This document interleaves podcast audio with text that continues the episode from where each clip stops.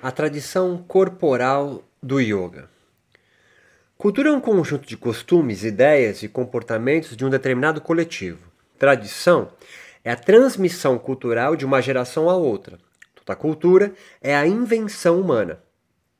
Toda cultura humana se torna visível pelo choque cultural que produz ao estrangeiro. Este, em choque, de forma automática, inventa um jeito de entendê-la.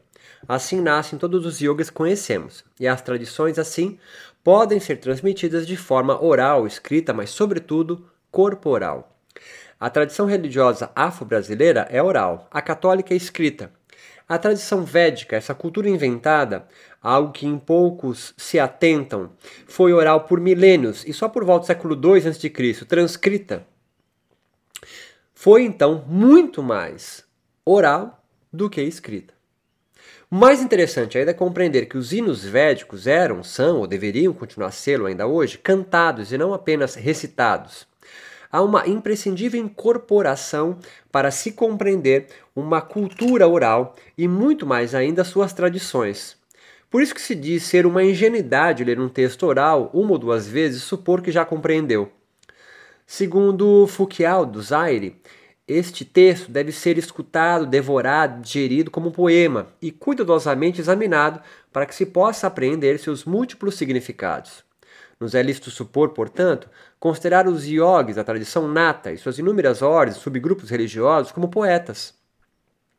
Toda poesia expressa verbalmente uma rítmica de afecções, sensações, sentimentos, pré-sentimentos, emoções, que atravessa corpos de um dado coletivo, mas condensados no verbo, antes no corpo. Todo poeta é um observador atento da sua realidade, e não seria isso mesmo a definição do que é ser ou estar yogin? Já exaustivamente demonstrado que yoga não possui uma, mas várias raízes. O trabalho mais recente e importante sobre o yoga possui já no seu título plural do raiz. Não, está, não restando dúvidas que a cultura, a tradição yogica é multifacetada. São inúmeras tradições do yoga e não uma só.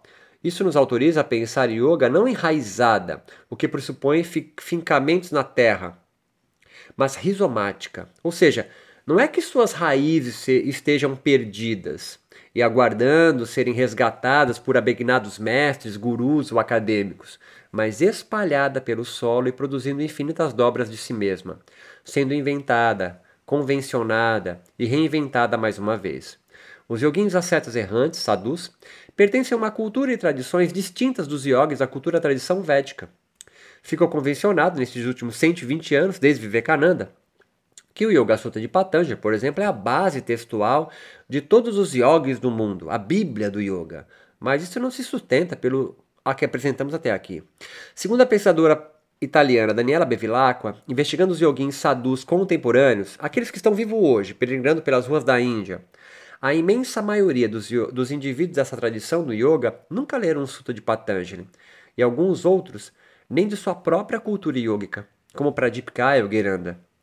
Ela nos relata que a tradição dos yogins sadhus é eminentemente corporal, ou seja, eles não são intérpretes dos seus textos, mas experimentadores daqueles. A tradição yoga dos sadhus e suas inúmeras ordens religiosas, sampradayas, pertence a uma cultura yoga cética, ou seja, canais espirituais de mestre para discípulo, parâmpara. Mas o parâmpara é corporal, muito antes de oral e quase nulo textual. Eles incorporam costumes, práticas, gestos, regras yogicas nas experimentações que realizam, sobretudo nos tapácias. Meu foco de estudo sempre foram os yoguins vivos, e não os que já morreram. Por isso me interessa menos como eles viveram o que não desmerece quem se dedica ao estudo arqueológico e filológico, até teológico de seus textos, costumes e comportamentos. E muito mais me interessa como vivem hoje. Por isso sempre me perguntei o porquê algumas formas de yoga e yogin são legítimas e outras não. No meu mestrado investiguei como as escrituras do yoga se ressignificaram no seu encontro com a ciência, sobretudo a biomédica. Dissertei ali que muita fisiologia sutil ainda sendo redesenhada, havia sendo redesenhada com os contornos da fisiologia científica, nadis como sistema nervoso, os chakras como endócrino e etc.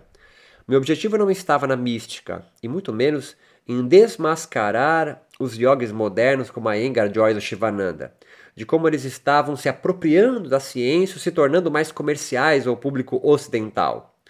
Apenas apresentei algumas das inovações culturais de uma antiga tradição que não se encaixava mais tanto assim frente à nova cultura, entre aspas, ocidental, em que estavam sendo transplantadas. Que poderia ser melhor, mas moral. Os yoguins estariam melhor servidos se se mantivessem as setas errantes, como na Índia pré-moderna? E ainda se assiste entre os sadhus que Bevilacqua investigou? Pode ser. Mas não foi o que aconteceu. O yoga traçou uma linha de fuga e hoje há uma nova tradição existente entre seus 122 anos, de 1897 com Vivekananda até hoje, 2022. No doutoramento, eu me dediquei a sair a campo e entrevistar yogis brasileiros que se dedicavam a formar novos professores de yoga, ou yogins, fora da cultura e tradições yogas indianas. E para espanto de alguns, viram eu desenvolver a tese que o yoga brasileiro era malandro pois poderia ser compreendido como uma possível nova religião em andamento no país. Sempre achei interessante que, mesmo na academia, pois entre muitos dos meus colegas yoguins entrevistados eu já sabia, o yoga adivinha de tradições religiosas. Toda a tradição sampradaya é formada por inúmeras ordens subgrupos religiosos, por exemplo, como o próprio Yoga Sutra foi aceito como darshana do, do hinduísmo. Quando Mircea Eliade escreve em sua tese Yoga, Imortalidade e Liberdade, descreve a tradição dos yoguins sadhus que Bevilacqua estudou hoje como selvagens e primitivos, como proto-yoguins feiticeiros, o que não é uma inverdade, mas ele utiliza essa expressão de forma pejorativa e imoral. Foi a trinca de pesquisadora Eliade, Ferenstein e Zimmer que inventaram uma cultura yoga onde Patanjali e seu Yoga Sutra são a própria personificação ideal e absoluta do yoga. E as demais tradições Hatha Yogicas, cultura yoga que nasce por volta do século X ou XII, o Hatha Yoga, como secundárias. As mesmas que hoje continuam vivinhas da Silva, como já demonstramos com o trabalho de Daniela Bevilacqua.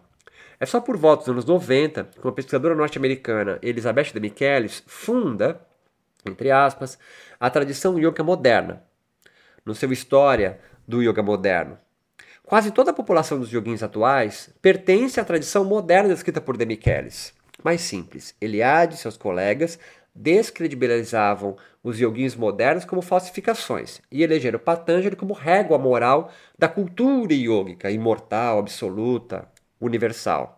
Mas a Demichelis e seus principais alunos, sobretudo é, Singleton, que legitima os yogis modernos, mas ignoram completamente todas as inovações nascentes e yogicas que se desdobram para fora da cartografia espiritual asiática, como os yoguins restaurativos, os Saha Yoguins, experimentações do yoga com a capoeira de Angola no Brasil e aproximações de comunidades religiosas ayahuasqueiras e yoga, por exemplo, como o Waking Love do Prembaba, entre outras possibilidades de referência.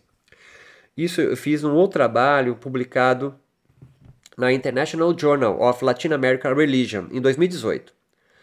Quais as semelhanças que fazem as diferentes tradições yogicas serem identificadas como yoga? Há uma resposta fácil e outra longa. A fácil é, pois aquelas convencionais, o que gozam de hegemônicas hoje, são as dominantes, e por isso ditam as regras. A longa é compreender como esta ou aquela tradição se tornam dominantes, pois gozam de círculos de consagração do poder, como Pierre, Pierre Bourdieu descreve muito bem no seu livro Economia das Trocas Simbólicas. Não há espaço aqui para destrinchar a teoria de Bourdieu, mas entenda que os grupos dominantes de uma cultura organizam-se em torno dos símbolos que aumentam seu valor, tornando suas invenções culturais tidas como naturais, absolutas, perfeitas em si mesmas. Rapidamente, aprenda que Mircea Eliade, um cientista europeu, naturalizado norte-americano e uma autoridade conquistada pelos ciclos de consagração do poder acadêmico, das pesquisas sobre religiões indianas, essa autoridade, portanto, entre os colonizadores e parte dos colonos indianos se junta a um clérigo da, da religião dominante na Índia, hinduísmo, colonizada por europeus, chamado Surendranath Dasgupta, igualmente um acadêmico que fez doutoramento em Cambridge. E juntos, Eliade e Dasgupta como dissemos, consagram Patanjali como a obra mais filosófica e completa sobre yoga e de todos os tempos históricos. Isso é uma invenção moderna. Tratando as demais religiões e culturas yogas como manuais preparatórios ao yoga real, ou da realeza, Raja Yoga. Isso não desmerece Patanjali, muito menos os yogas que se baseiam na cultura hinduísta que o Yoga Sutras constrói sua tradição.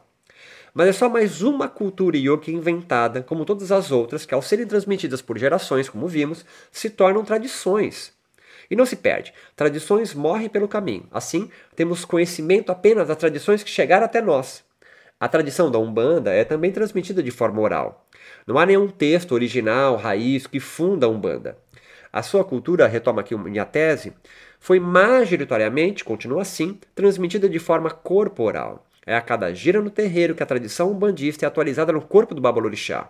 É ele, autorizado pelo ciclo de, círculo de consagração do poder da sua, do seu coletivo, da sua comunidade, que outorga carisma nele transmitir sempre a verdade de sua cultura.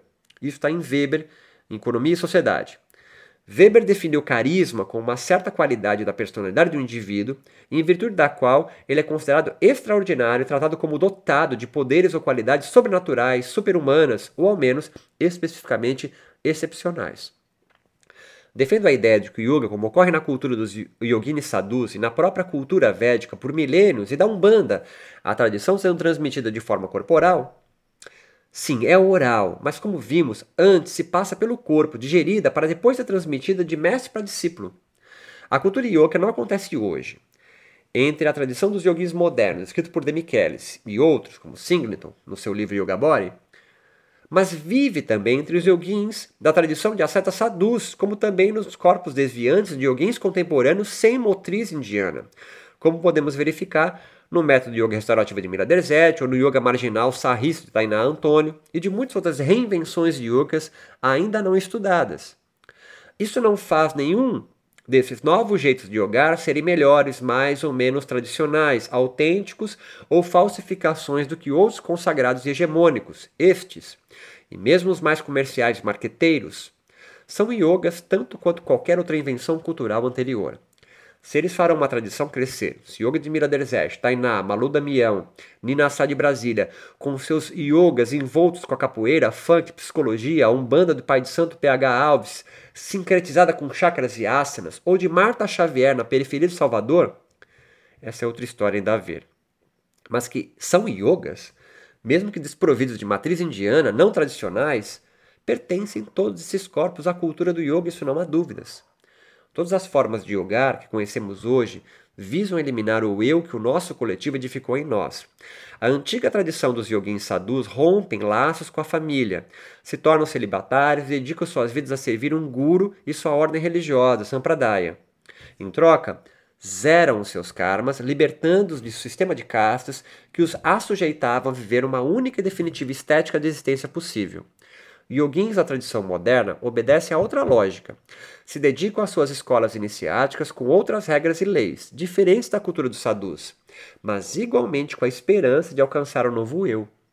Ambos creem que a ordem social em que vivem os alienam. A vidya. Nutrem-se da fé ou propósito, sankalpa, no yoga os conduzir a uma geografia espiritual sem sofrimento, libertos em vida, kaivalya ou moksha. Quando o yogin com esquizofrenia no CAPS em Florianópolis, pertencente à cultura yoga restaurativa, portanto, um yogar contemporâneo sem matriz indiana, como admira Derzete. Pergunta ao final de uma aula, depois de mais de 90 minutos no Shavasana ritual: Que lugar é esse que você me levou que eu não sentia mais doente da esquizofrenia? Este aluno, provavelmente um brasileiro do CAPS, do sul do Brasil, vivenciou o mesmo que um sadhu da cultura ascética no Rajastão, ou um Darshana Yogin da cultura védica do século II. Algo muito próximo das escrituras yogas relatado por yogins experientes no estado de samadhi. O seu eu esquizofrênico, aquele ordenado pela sociedade psiquiátrica, psicológica, pautada no DSM-5 e legitimado pelos xamãs civilizados, psicólogos, psicanalistas e psiquiatras, perdeu, mesmo que momentaneamente, sua pertença no mundo dele, abrindo-se para uma possível nova realidade, daquele homem doente ou não doente. Não teria sido o budismo uma invenção de um príncipe indiano que, praticando e sendo iniciado nas ordens ascéticas da tradição yoga da sua época, provavelmente o Hatha Yoga antigo, soluciona o sofrimento de muitos corpos assujeitados pelo Vedas, organizados pela tradição religiosa e política védica, que os obrigavam a seguir todos o mesmo destino arbitrado por um conjunto sacerdotal e fiéis intérpretes do livro sagrado, Yoga aqui então alarga a sua superfície conceitual, cultural, política e tradicional para experimentações corporais de dissolução, o afastamento temporário do eu social pessoal para uma tomada de consciência libertária para outras formas de existir. Ciente que muitos mais estudos e debates devem ser realizados, espero ter conseguido contribuir com mais um seixo na ampla discussão sobre yoga e suas intersecções com a sociedade, política e religião do nosso tempo. Meu nome é Roberto Simões, Satio Contemporâneo.